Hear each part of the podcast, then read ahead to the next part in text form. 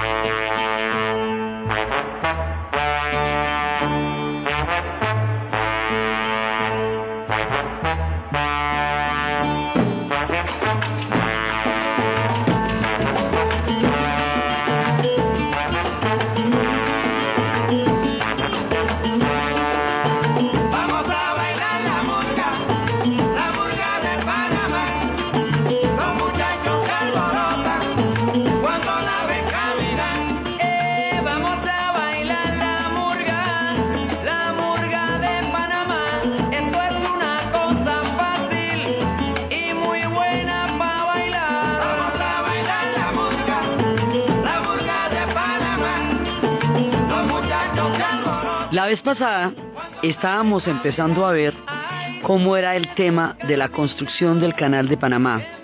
Y cómo eso se entiende es desde la geopolítica grandota. Si usted empieza a ver las bases como punticos que van apareciendo en el Caribe y que van apareciendo en el Pacífico, usted entiende que lo que se necesita es juntarlos a través de un canal interoceánico. Y si tenemos en cuenta que la Armada, como manifiesto de una intención de potencia, ha sido el proyecto de Maham, y cómo de esa manera Teodoro Roosevelt lo va a seguir, entiende que esto iba a pasar sí o sí. ¿A usted le parece que para la construcción del canal de Panamá es posible que los americanos le hubieran pedido permiso a los franceses para meterse allá? ¿Usted qué cree que sí o que no? Pues no. ¿Usted cree que para la construcción del canal de Panamá hubieran tenido que hacer concesiones y permisos con Colombia como país para poder pasar la flota del Pacífico al Atlántico cuando esto es un proyecto geopolítico y militar que está decidido hace mucho tiempo y que se va a ejecutar? Esto iba a suceder porque estaba decidido, lo mismo que estaba decidido que iba a desaparecer el oeste en el mundo indígena y lo mismo que iba, estaba decidido que las fronteras de México iban a llevarse una buena parte de su territorio, era digamos parte del proceso de expansión. Entonces hay una intención geopolítica clara que se va a llevar a cabo.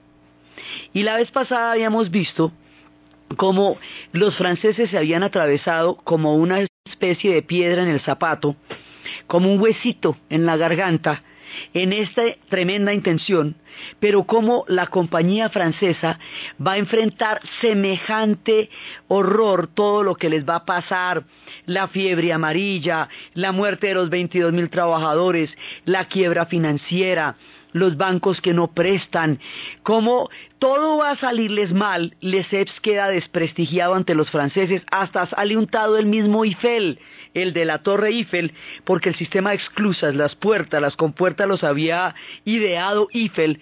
Todo el que está metido en los negocios de la compañía francesa del canal va a salir quemado, si no muerto. Entonces, como al final, cuando ya todo esto está completamente desbaratado, cuando todo ha fracasado, empieza la manera como los Estados Unidos ya hacen efectivo eh, la intención de meterse eh, a construir el canal. Entonces, primero, le compran a los franceses las obras tal y como las tengan. De, de ahí así, lo que tenga ahí, démelo, yo se lo compro. Primero, y le compro el papelito este de los 10 años más de concesión de construcción del canal que le habían sacado a las señoras santafereñas tomando chocolate. ¿Se acuerda que había un personaje que había, le había hablado al oído al Lesseps y lo había traído para, para Panamá a la ruina? y que había logrado sacar la concesión por 10 años más. Entonces le compran esa concesión y compran las obras en el estado en el que esté. No le hace. Y empiezan la construcción. Ahí es cuando se nos va a armar un lío político muy grande. Resulta que por un lado está la voluntad imperial de Teodoro Roosevelt, este personaje que estábamos viendo como el surgimiento de los halcones. Y el hombre va a ser el canal y el hombre se va a expandir y a ver. Pero resulta que hay 40 millones de dólares, que es lo que pagan para los derechos de por los derechos de los franceses y por la concesión. Esos 40 millones de dólares no aparecen. Y como el que hizo toda esa vuelta, digamos, el que avaló todo eso es Teodoro Roosevelt, eso le cae a Teodoro Roosevelt. Ahí hubo una especie de empresa ficticia unos inversionistas oscuros de Wall Street que se disfrazaron de la compañía, se terminan quedando con eso y hacen un negocio. El representante de ellos en Panamá era Bruno Varila y en Estados Unidos era Nelson Cromwell, William Nelson Cromwell. Estos dos tipos se quedan con eso. Sí, como una especie de, de testaferrato ficticio de una compañía, ellos se quedan con ese billete, pero ese escándalo le va directamente a Roosevelt, a Teodoro Roosevelt, porque el hombre es el que está detrás de la construcción. Entonces habíamos visto la maniobra y la maniobra consistía en hablarle a los panameños, en aprovechar el descontento de los panameños. La situación de indefinición, ellos si no hacen el canal allá, se mueren de hambre. Estaban en una situación absolutamente precaria. El canal era la esperanza de Panamá para salir adelante. Y el hecho de que se haya eh, escrito un tratado y ese tratado no haya sido ratificado por el Congreso en Colombia, deja a Panamá en una indefinición, en ninguna parte, en un limbo, y ellos estaban en ese momento en una situación muy difícil. Y a los Estados Unidos los ponen ascuas cuando esto ya está claro y ya está definido. Entonces, para darle concreción a esa situación, es cuando Bruno Varila, esto es cuando se habla de la famosa conspiración, cuando Bruno Varila va y le dice a los panameños, aprovechando el descontento que sí existe y aprovechando la condición tan difícil en que están en ese momento, que eh, en una rebelión, pues que se hace en una rebelión en la polla, Estados Unidos reconoce la independencia de ese país, al reconocerlo Estados Unidos, Colombia no puede impedirlo, como había sucedido en ocasiones anteriores cuando había habido intentos de independencia. Inmediatamente Estados Unidos lo reconoce y ellos le dan a Estados Unidos la concesión para hacer el canal. A ver, ¿cómo ve la vuelta? Entonces, efectivamente coincide los intereses que en ese momento estaban haciendo los americanos para entrar ya en posesión completa del canal con la situación que tenían los panameños de indefinición, con el momento en que en Colombia no se estaba dimensionando el tamaño de lo que significaba el canal de Panamá. Eso ya lo tenían claro los europeos. Después del canal del Suez, ya quedaba claro que el siguiente era Panamá. Pero aquí todavía no había una conciencia clara de el peso geopolítico que tenía el tema. Entonces la manera es como hacen un golpe de mano. Por eso se habla de la conspiración y hay tanta especulación sobre ese tema, porque se junta el hambre con la gana de comer. La situación desesperada de los panameños, con los intereses claros de Estados Unidos de tener un control con total sobre el canal. Entonces, para eso, le, presentan un tratado ya hecho, y ese tratado compromete severísimamente la soberanía de Panamá. Bruno Varila le dice, fírmeme esto deme poderes plenipotenciarios, poderes totales, y yo negocio y hacemos... Pero fírmeme aquí, ya. Entonces cuando lo firman, ya. Pues en el momento en que los panameños se pellizcan y dicen negociemos, ya que, ya eso ya está. Si no me lo das cogido, lo tengo. Ahí. Entonces, en ese momento, ellos sí efectivamente se independizan, pero quedan comprometidos hasta los huesos con la construcción del canal. Eso queda, digamos, completamente empeñado en mucha medida, por un lado.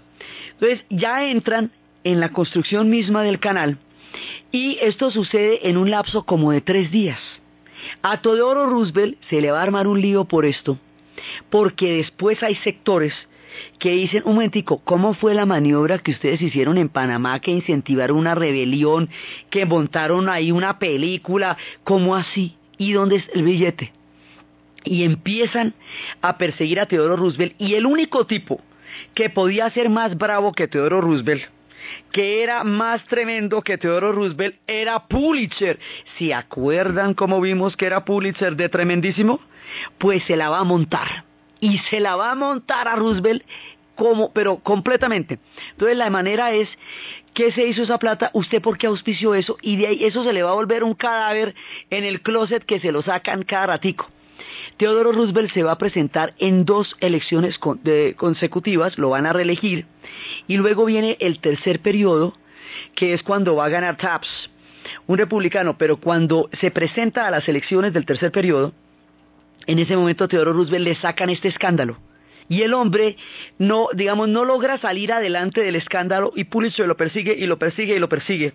Y él le va a montar una demanda a Pulitzer. Pero Pulitzer, como es, él es un vivo, el hombre ya sabe de qué va todo, tiene gente investigando en Bogotá, tiene gente investigando en Panamá, y descubre cómo era toda la vuelta y se la va a votar a Teodoro Roosevelt.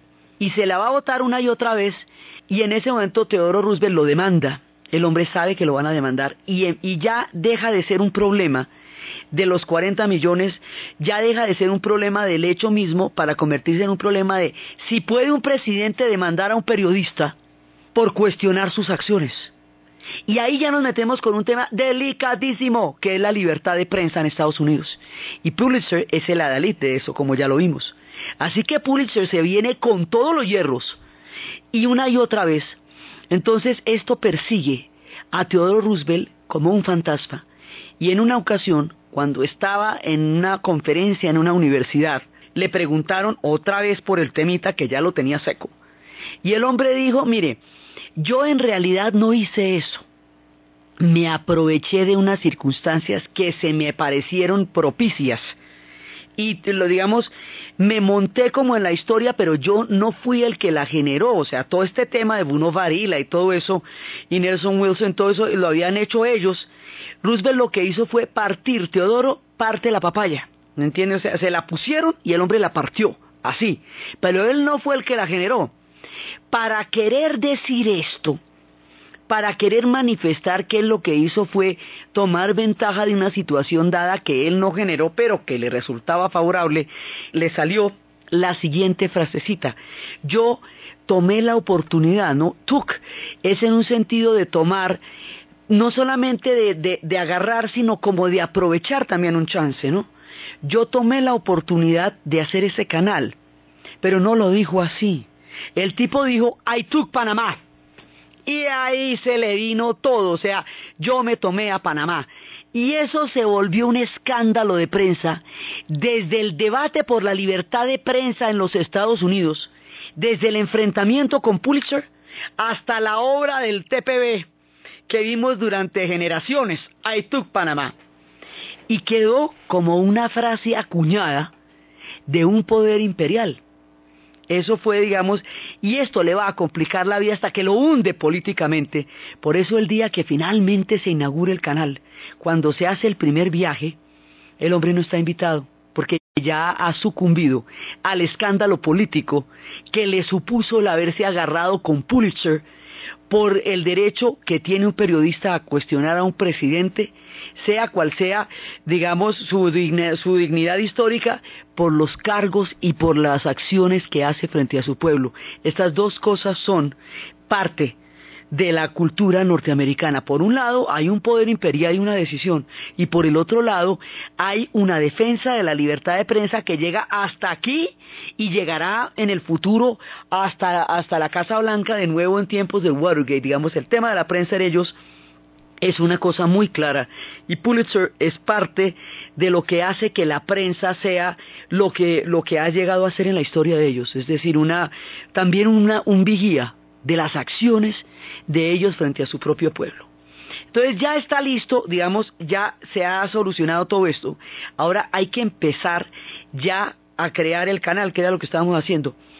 Esa, eh, la independencia de Panamá, o sea, la construcción del canal y la decisión de los Estados Unidos hace que Panamá se convierta en un país y que efectivamente se construye el canal y que a partir de ahí los panameños se vayan a sentir que han nacido como nación porque es a partir de esta coyuntura que existe ese país llamado Panamá.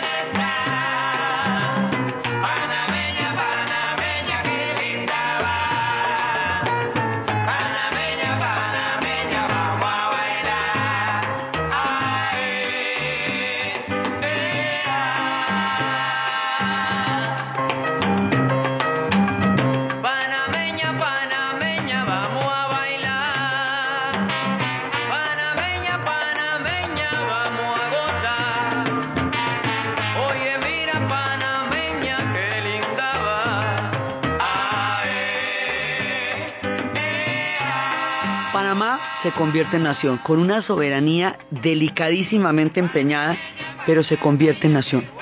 Estados Unidos se convierte en potencia, porque ya logró cruzar los dos mares, el Atlántico y el Pacífico, y empieza a montar todo su proyecto. Y Colombia queda con una sensación de terrible frustración histórica. La pérdida de Panamá va a generar en la conciencia colectiva del pueblo colombiano una sensación de haber perdido una oportunidad única, de haber tenido parte en la posibilidad de un canal interoceánico, de haber perdido a Panamá, una sensación de proyecto fallido, de algo que hubiera podido ser y no fue. Eso produce una herida profunda en el imaginario colectivo de los colombianos. Y por eso la, historia de Panamá se siente como una amputación, como una pérdida, como un dolor muy grande. Treinta años de paz vendrán después de eso, la gente queda atónita. Entonces, este mismo hecho es visto de una manera totalmente distinta según usted donde se pare. Si usted está, viene de los Estados Unidos, esto era lo que faltaba para convertirse en potencia. Y eso es lo que los proyecta a ellos en el escenario internacional. Si usted está desde el punto de vista panameño, era lo que ellos necesitaban porque su situación en ese momento era realmente grave. Colombia no parecía ofrecer una solución, al contrario, parecía estar bloqueando soluciones para Panamá. Y lo de Estados Unidos garantizaba que les hicieran el canal y el canal garantizaba que Panamá siguiera existiendo como ruta y existir como ruta es lo que les garantizaba a ellos la supervivencia en el mapa de la historia, ahora que un canal interoceánico iba a definir la geopolítica del hemisferio y del continente.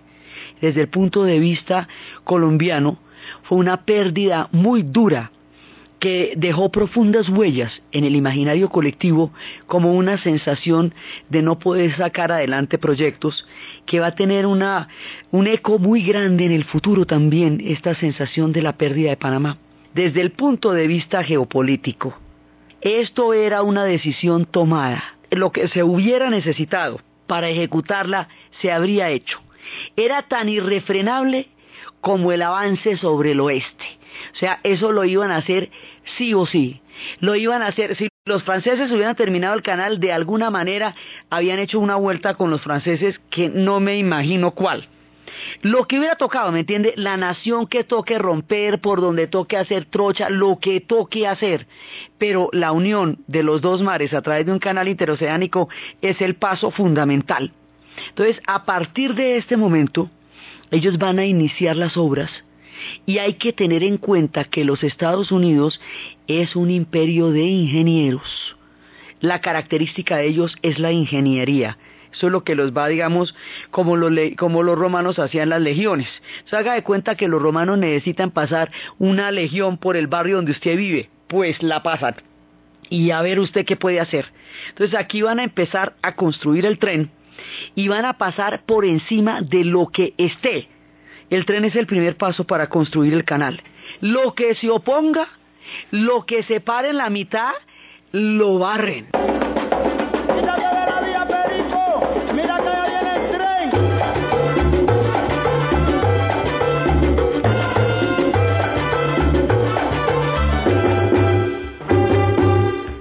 de la vía Perico,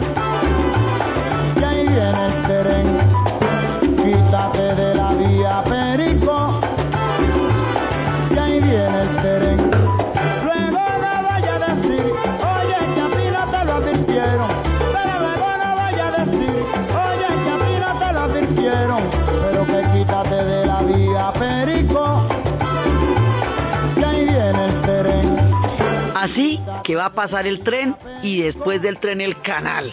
Y toca quitarse de la vía porque así le pasó, así pasó con los indios y con los mexicanos. Así pasó. Entonces, ¿qué pasa con, esto, con, con esta coyuntura? Ahora reciben la obra de los franceses. La obra de los franceses era una cosa monumental, era una historia de un magnífico fracaso.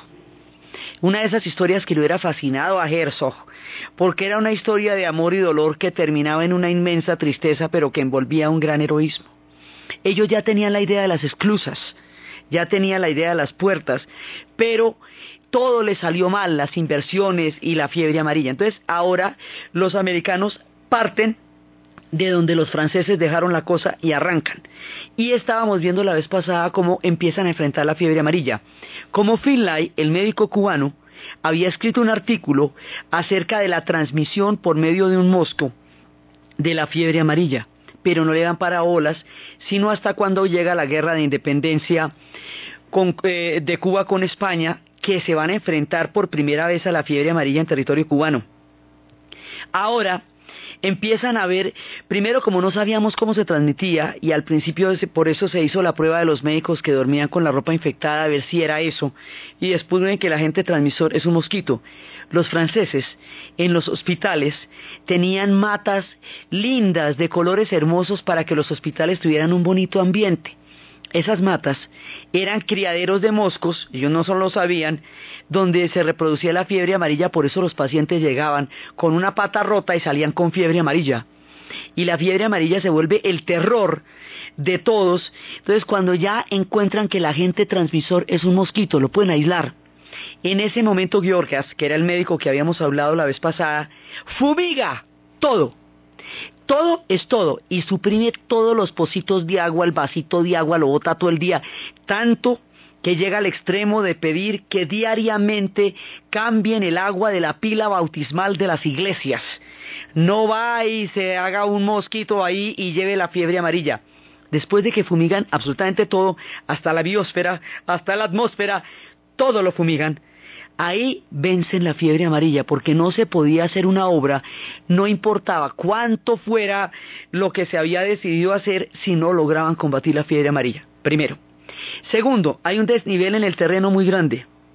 Entonces, que es, eh, es el monte de la culebrilla, porque el canal del Suez es plano y es en el desierto, esto es en la montaña. Entonces destazan la montaña simplemente así, la rebanan como si fuera un queso para aplanar el terreno y así pueden nivelar. Como hay diferentes alturas entre las aguas, se inventan el sistema de esclusas que ya lo tenían los franceses, ellos lo perfeccionan, los americanos lo perfeccionan y le van a meter acero, y el acero lo produce Pittsburgh, y Pittsburgh es la capital del acero, así que aquí hay recursos ilimitados. La diferencia entre la compañía francesa y los norteamericanos es que la compañía francesa era una compañía privada que necesitaba financiarse y tenía fines comerciales. Esto es un proyecto de Estado con fines militares que tiene todos los recursos que hagan falta. No hay límites. Y de ahí en adelante la, fuerza ilimitada de los recursos será una de las características con las cuales ellos participen tanto en los proyectos como en las guerras. Y hace que puedan continuar mucho tiempo detrás de un proyecto. Lo que toque. Entonces el acero viene de Pittsburgh, ya empiezan a organizar todas las obras. Y empiezan a hacer una obra que va a ser una de las más grandes obras que se haya construido. El canal de Panamá les va a quedar para la eternidad, digamos, es una cosa impresionante lo que es el canal, la manera como suben las aguas, el lago Gatún está en la mitad, era el cerro de la culebrilla, era el lago Gatún. Y era eh, el nivel del terreno. Entonces, ahora aprovechan el lago y hacen una represa. Destazan el cerro y hacen un sistema en el cual se llena una esclusa para que el barco pase, luego se desocupa y pasa a la siguiente, luego se desocupa y pasa a la siguiente. Así es que funciona. Entonces están por un lado en Ciudad de Panamá y las otras esclusas están en Colón. Y ahí está el Atlántico y ahí está el Pacífico.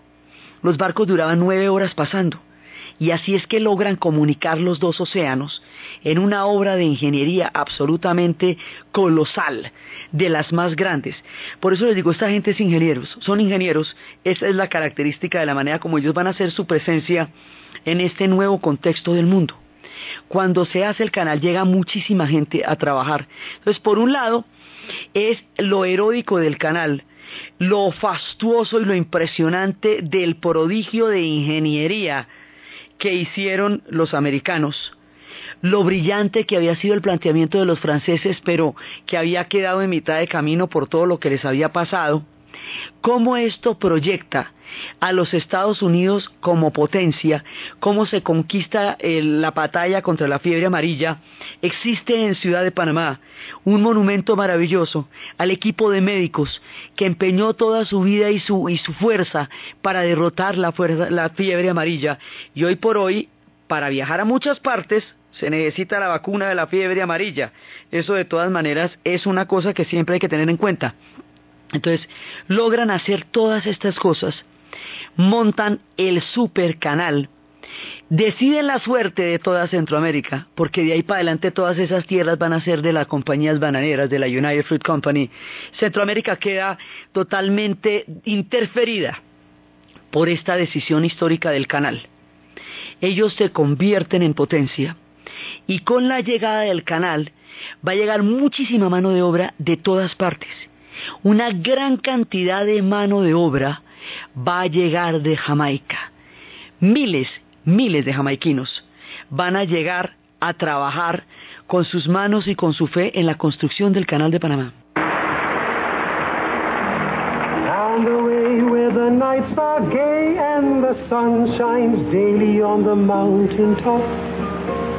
I took a trip on a sailing ship and when I reached Jamaica, I made a stop, but I'm sad to say I'm on my way. Won't be back for many a day. My heart is down, my head is turning around. I had to leave a little girl in Kingston Town. Y con ellos, una, un empuje muy grande, los jamaiquinos van en grandes y grandes cantidades van a sufrir, van a, construir el canal, pero aquí va a pasar una cosa muy complicada. Con el canal, con la manera como se van a distribuir las cosas, va a llegar un problema que los Estados Unidos tiene en su interior, que no lo ha solucionado y que después le va a complicar mucho la vida y que lo va a trasladar por la vida de las obras a Panamá, el racismo. Llegan con el racismo más aterrador, llegan exactamente como está segregado el sur de los Estados Unidos. Llegan con esta concepción de separación y de discriminación a todos los pueblos de raza negra.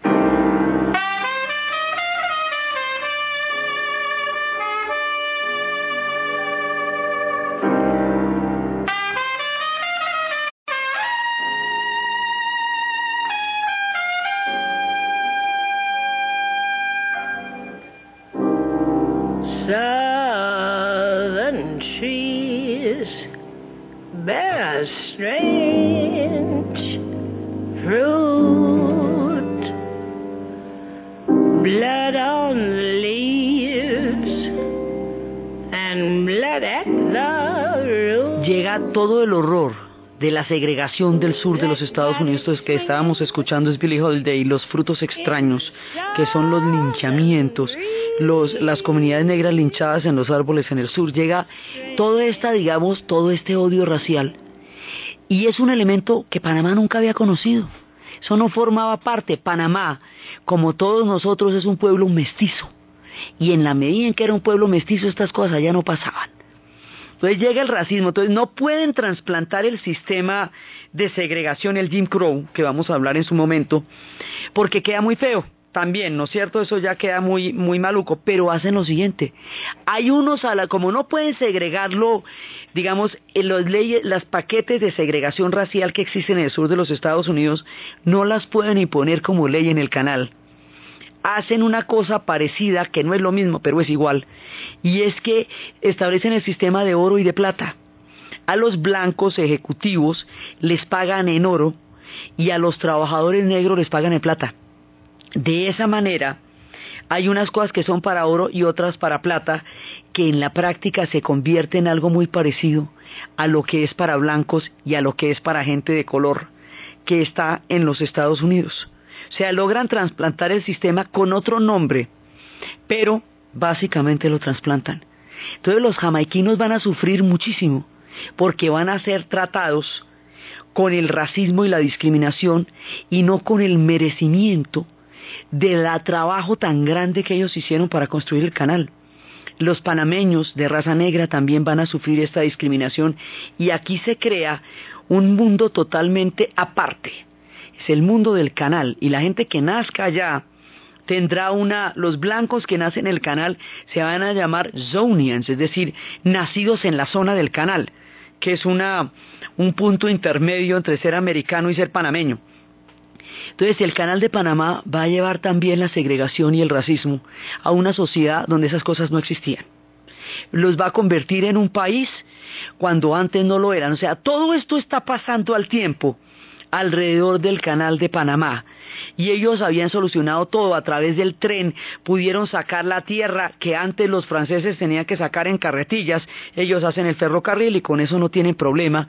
A través de las esclusas solucionan el problema de cómo pasa el agua y finalmente terminan construyendo este canal. Teodoro Roosevelt no va a estar allí para presenciarlo por todo lo que hemos visto, pero ya se ha dado el paso histórico de meter a los Estados Unidos en el escenario mundial, en este voraz contexto que estábamos viendo de cómo Alemania quería hacer presencia en África como en el Pacífico, de cómo Japón se estaba modernizando y estaba entrando en un proceso de expansión, de cómo Inglaterra sigue manejando los mares y se va a meter con China hasta despedazarla, de cómo Francia está entrando en todas partes, le va a pasar a Panamá lo que le pasó a los egipcios. Cuando se hizo el canal del Suez, era con capital francés y con capital egipcio. Los egipcios no tenían dinero para poder equiparar su capacidad económica con la de los franceses. Así que Inglaterra le va a comprar a los egipcios digamos, su parte o le va, le va a financiar a los egipcios su parte, de donde el canal del Suez queda siendo de los franceses y de los británicos, no de los egipcios. Por eso la nacionalización del canal del Suez va a ser una cosa tan complicada en las épocas de Nasser en el futuro. Los panameños tampoco, su canal no es de ellos. El país es de ellos, el canal no. El canal es de los americanos. Y aquí no cabe ninguna duda, por todo lo que hemos dicho antes, que ese canal es de los americanos en su totalidad. Ninguno de los dos pueblos por cuyo territorio pasan los canales interoceánicos que comunican el planeta Tierra es dueño de los beneficios de esas obras en su vida cotidiana. Son de otra parte. Hasta cuando en el futuro Carter con Torrijos pacten la devolución del canal y terminando el convulsionado siglo XX que hasta ahora estamos empezando, los panameños tengan de nuevo, tengan el derecho a su canal, como lo tienen ahora, pero para eso va a pasar muchísimo. Tiene que empezar y terminar la Guerra Fría. Tiene que dejar de ser un, un objetivo estratégico antes de que eso pueda suceder. Por ahora es así. Es un país independiente con un canal americano. Si para las bases estaban dispuestos a apoyar a Cuba contra España para poner una base allá y para tener la enmienda Platt, ¿qué no estarían dispuestos a hacer para un canal? Si eso era para una base, ¿qué no era para un canal? Es lo mismo que ellos apoyan a Cuba en su independencia contra España, apoyan a Panamá en su independencia contra Colombia, porque es exactamente el mismo principio, el uno por una base, el otro por un canal pero todo lo que geopolíticamente se meta en el camino de la construcción de todo este sistema de bases y del canal va a quedar, digamos, barrido por todo el tema que se está montando ahí. Listo, ya está el canal. Los Estados Unidos están en el escenario mundial. Empieza su proyección hacia una política externa hacia una, digamos, un juego de potencias. Han entrado en el ajedrez geopolítico, han entrado en el gran juego y aquí en el gran juego empieza su papel dentro del siglo XX, que en el siglo XIX lo habíamos visto como eh, consolidando un proyecto de nación. En el siglo XX ya es su presencia en el mundo internacional y en este escenario entran pisando duro con la construcción del canal.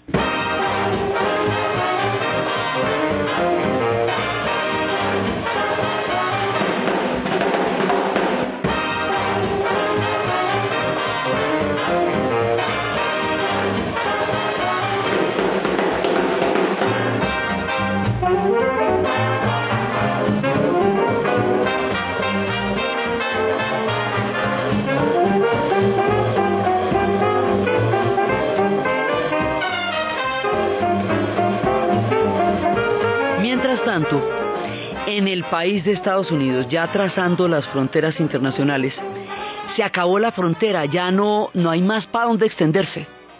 Ya se acabó por completo toda la conquista del oeste, ya y la migración sigue llegando, sigue llegando y sigue llegando en números cada vez mayores. ¿Por qué? Porque ahorita nos van a desbaratar los Balcanes. Las tres guerras balcánicas anteriores a la Primera Guerra Mundial hacen que una gran cantidad de gente del antiguo imperio austrohúngaro salga porque eso se va poniendo más grave. Europa se va complicando hasta asomarse a una guerra mundial, así que la cosa no se va a poner mejor. El hambre, la guerra, la inviabilidad de los proyectos históricos expulsa a los europeos en millones y siguen llegando y siguen llegando a la isla Ellis. Pero cuando llegan, ya no hay esa tremenda frontera. La frontera se resolvió con los granjeros, los farmers, triunfaron ellos. Y al triunfar, tecnificaron el campo y desarrollaron una productividad enorme. Ese granjero que usted ve con un tractor que es capaz de recorrer un territorio del tamaño de un país, ese es el farmer. Ese granjero alimenta a los Estados Unidos y alimenta a mucha gente con esa, con esa estructura agrícola que van a desarrollar ellos. Eso, la frontera del oeste se va a volver una frontera agrícola. Y esa frontera agrícola va a ser fundamental en el tema de los alimentos de este proyecto. Por un lado. Pero siguen llegando los europeos. ¿Dónde los van a meter? Ya no hay en dónde. Se satura. Ya hay un momento en que los espacios empiezan a restringirse. Entonces los europeos van a empezar a formar pequeños barrios las pequeñas, la pequeña Italia, Little Italy, la, la pequeña Polonia, guetos, pequeños espacios donde van a convivir todos los paisanos en un mundo que ya se está volviendo caótico y se está volviendo hostil, porque ya no es la tierra de todas las oportunidades, porque la cosa está mucho más complicada.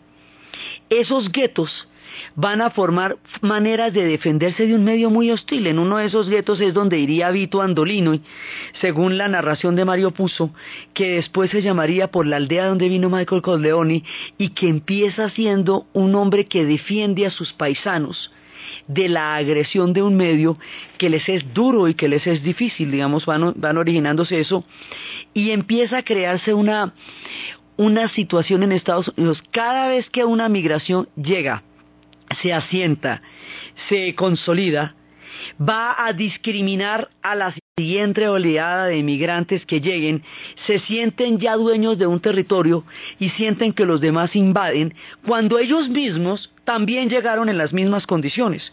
Los irlandeses siguen llegando pero ya había unos irlandeses que habían llegado al, principio, algunos de ellos protestantes, y consideran que los irlandeses que acaban de llegar de los barcos son unos invasores y se enfrentan con ellos. Ese es el contexto de la película de pandillas de Nueva York y por eso es que vemos a Daniel Day-Lewis con Cameron Díaz y con Leonardo DiCaprio dándose durísimo con hachas y machetes por el control de las calles de Nueva York. Esto se está volviendo complicado, se forman pandillas, las ciudades se hacen cada vez más caóticas, se va industrializando el mundo, esta sociedad se industrializa y empiezan a aparecer por un lado los granjeros en el oeste y por el otro lado las grandes ciudades empiezan a formarse las gigantescas urbes que van a caracterizar a esta sociedad. Se forman las urbes a través del concreto, van subiendo y subiendo los pisos, se van definiendo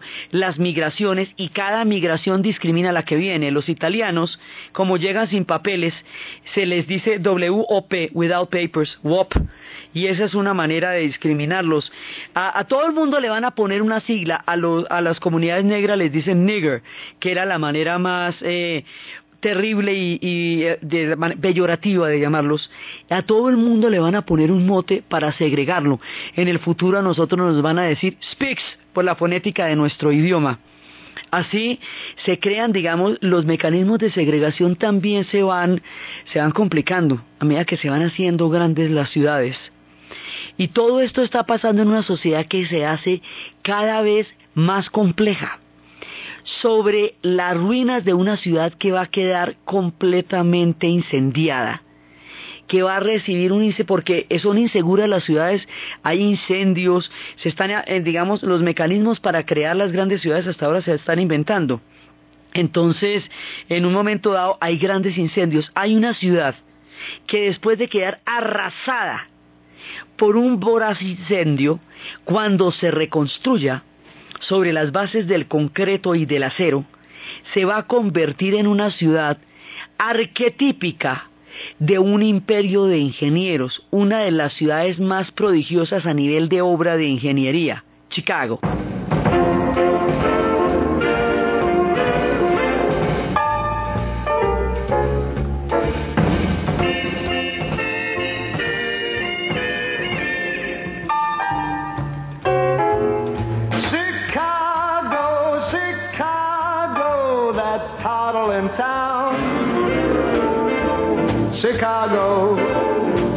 Chicago, I'll show you around. Bet your bottom dollar you lose the blues in Chicago. Chicago, the town that Marty Fay could not shut down.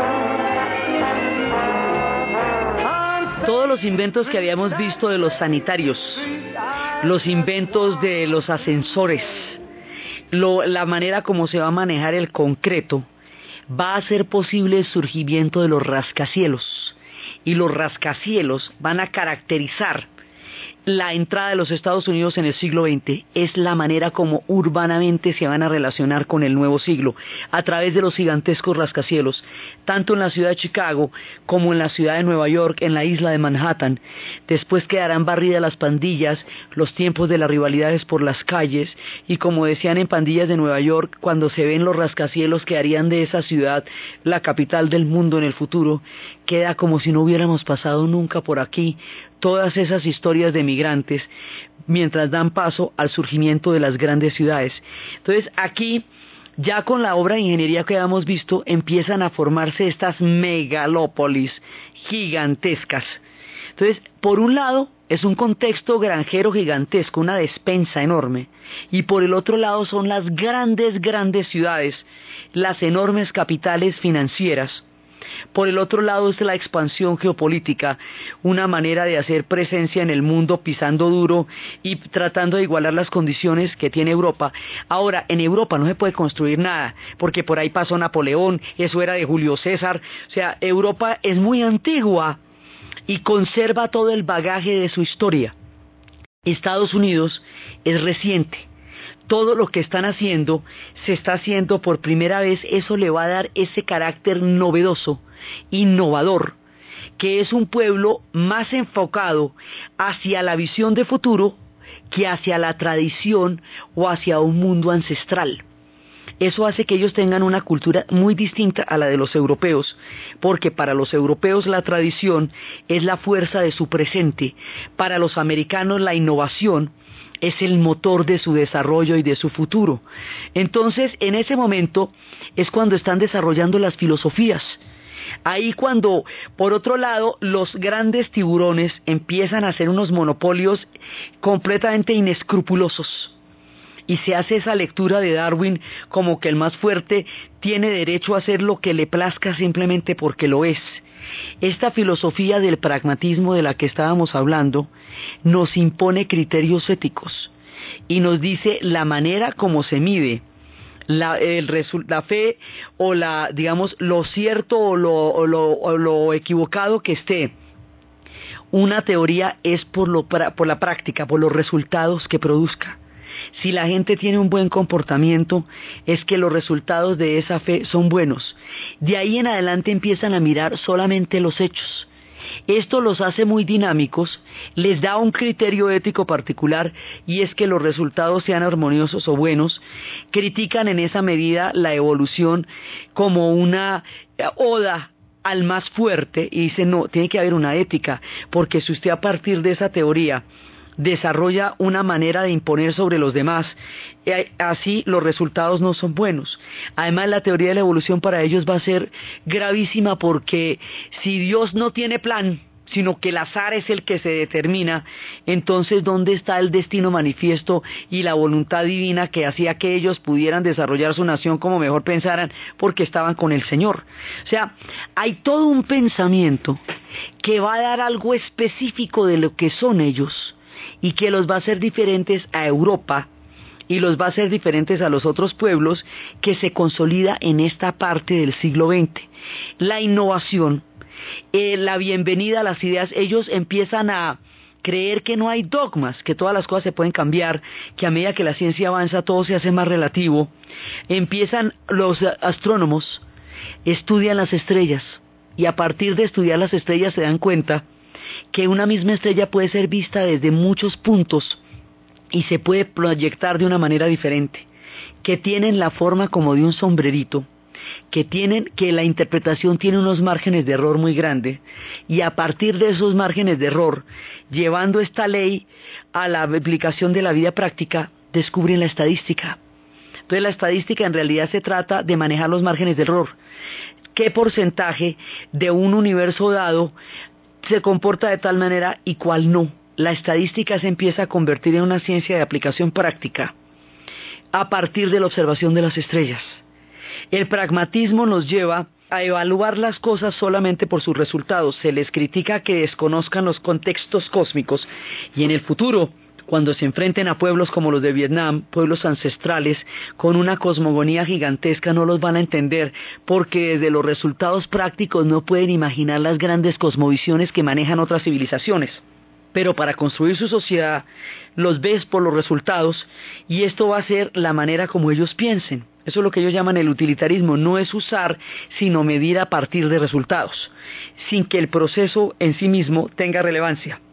Esto va a hacer que las nuevas ideas tengan muchísima acogida en los Estados Unidos porque al no tener dogmas, al relativizar las verdades eternas, no pretenderán como los europeos construir grandes sistemas filosóficos, sino adaptarse a los cambios. La naturaleza de su desarrollo histórico han sido las transformaciones. Están cambiando permanentemente. Y eso hace que estén absorbiendo nuevas ideas. Por eso cuando llegue el psicoanálisis, bienvenido será en Estados Unidos, mientras que en Europa el psicoanálisis va a producir un cataclismo cultural gigantesco en el momento en que el Freud plantea que el hombre no es enteramente libre, sino que es manejado por las fuerzas oscuras del inconsciente. Eso a los europeos les aterra. A los americanos les parece posible, echemos aquí a Freud también. Entonces se vuelven captadores de nuevas ideas y se vuelven eh, gestores de grandes ciudades y una cantidad de dinámicas se están moviendo simultáneamente dentro y fuera de este proyecto que lo está montando ya de lleno en el siglo XX. Va a haber muchísimas confrontaciones a nivel laboral, van a empezar a surgir también los sindicatos y las grandes confrontaciones. Y una sociedad muy dinámica está ebulliendo en esta parte del siglo donde ellos despegan hacia el mundo del futuro, que es el mundo del siglo XX para ellos, y que es la mezcla de todos estos elementos, del canal, de la mentalidad de las urbes, de las ciudades, de las migraciones, de las transformaciones, todo esto nos va moldeando el carácter de la presencia de los Estados Unidos en el siglo XX y en el escenario mundial. De aquí para adelante vamos a construir cómo van a pasar los tiempos de los enfrentamientos en los inmigrantes, los tiempos de las reformas laborales, los tiempos de la prohibición del alcohol, de la Primera Guerra, todo lo que es de lleno la entrada de los Estados Unidos en el siglo XX. Entonces, desde los espacios de la construcción del canal, de las exclusas, del destino geopolítico, del imperio de los ingenieros, de las legiones avanzando sobre el Caribe, de toda la, de los rascacielos, de las maniobras políticas, de la libertad de prensa, de los halcones, de las palomas, de los pueblos que quedan en medio y del vertiginoso ascenso de esta sociedad en el siglo XX en la narración de Ana Uribe, en la producción Jessy Rodríguez y para ustedes feliz fin de semana.